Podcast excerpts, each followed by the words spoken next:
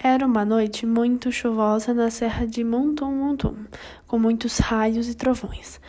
Todos estavam desesperados e com medo. Drelina, a irmã mais velha, chamou todos para rezar. Todos eram muito religiosos.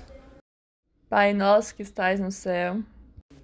Vovó Isidra acendia a vela benta em meio a tanto caos. Todos estavam ajoelhados no oratório e Miguelin só pensava e observava. Será que Dito sabe ajoelhar melhor que os outros? Se todo mundo rezar com essa força, será que a tempestade vai embora? Sei não, hein?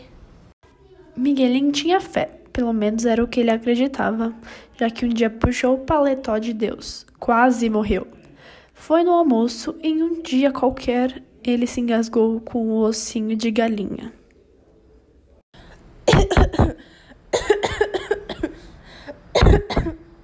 Miguelin, sozinho, subiu na escada e estendeu os braços para o céu.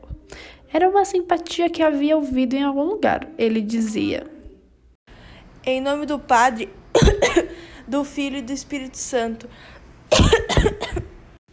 Todos entraram em pânico. O menino está engasgado, bate nas costas dele. Pega a água. Depois de muito esforço, o ossinho saiu da goela e Miguelinho estava salvo. Depois desse dia, Miguelinho ficou traumatizado. Que fé que esse menino tem, graças a Deus. Eu que não como mais nenhuma asinha de frango, Deus me livre, eu não vou deixar mais nenhum dos meus irmãos comer também. eu que não vou parar de comer frango, Miguelinho, seu bobo, seu doido. Ele até podia ser tudo isso mesmo, mas não quebrou sua promessa. A tempestade passou e todos voltaram para suas atividades diárias da vida no interior.